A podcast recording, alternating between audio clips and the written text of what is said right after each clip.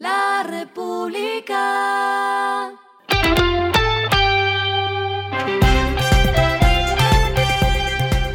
Al final de la jornada, esto es lo que debes saber sobre el comportamiento de los negocios, las finanzas y la economía. Las movidas de hoy fueron.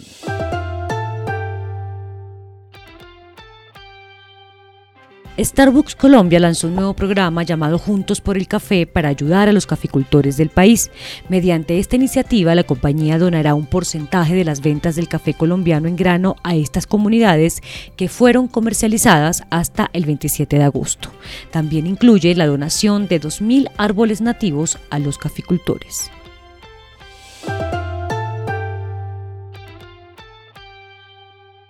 Banco de Bogotá lanzó una iniciativa con colaboración con Saiven de Amazon para que sus clientes participen en la campaña que tiene como meta la siembra de un millón de árboles en el pulmón del mundo, brindando un descuento de más de 60% en cada árbol que adquieran con las tarjetas débito y crédito de la entidad en la página web de la compañía. La campaña se extenderá hasta el 31 de julio y promoverá la siembra de diversas especies.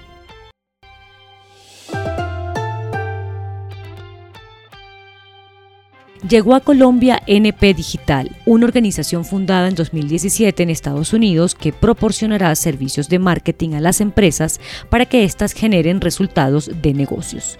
NP Digital se centra en crear planes de marketing innovadores, adaptables y basados en datos, enfocados en que las compañías puedan crecer y llegar a sus objetivos planteados sobre las ventas y demás crecimientos de las compañías.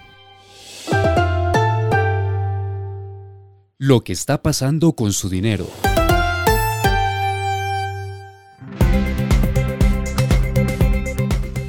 Los usuarios de RappiPay podrán utilizar su rostro en las transacciones de forma gradual.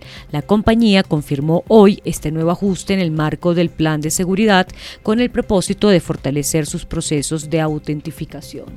El despliegue de ese nuevo servicio se realizará de manera gradual en el segundo semestre de 2023 y tendrá un primer piloto que contará con la participación de más de 2.000 empleados de Rappi y RappiPay durante dos meses, realizando cerca de 100 registros al día.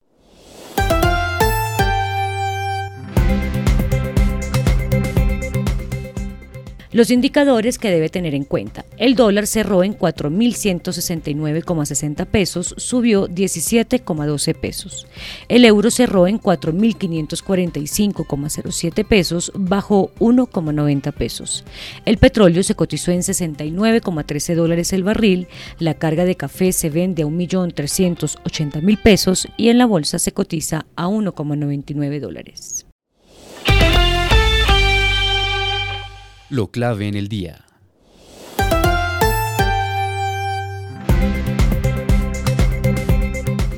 Colombia está en el top 40 de 120 países dentro del índice de transición energética del Foro Económico Mundial en la medición de 2023.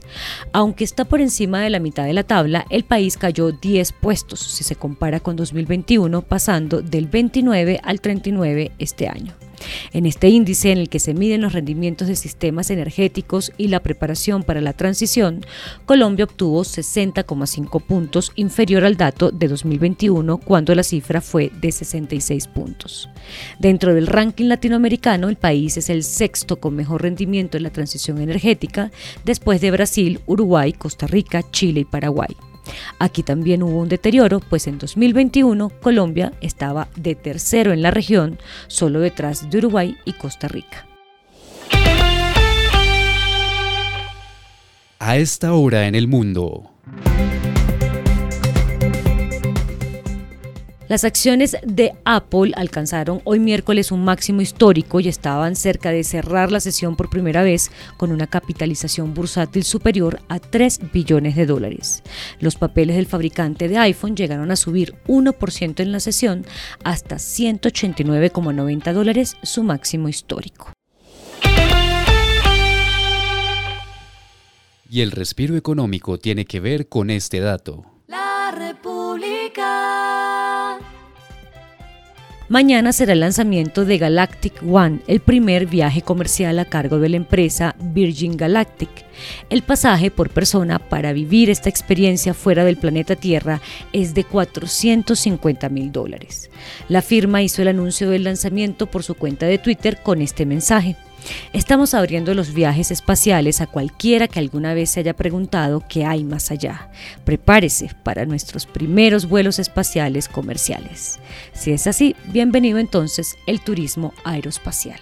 La República. Y finalizamos con el editorial de mañana. La transición energética no es solo un discurso. Colombia ocupaba la posición 29 entre 120 países en la ruta de la transición energética, pero en lo corrido de 2023 bajó al puesto 39. Hay que pasar del discurso a hechos concretos. Esto fue Regresando a casa con Vanessa Pérez.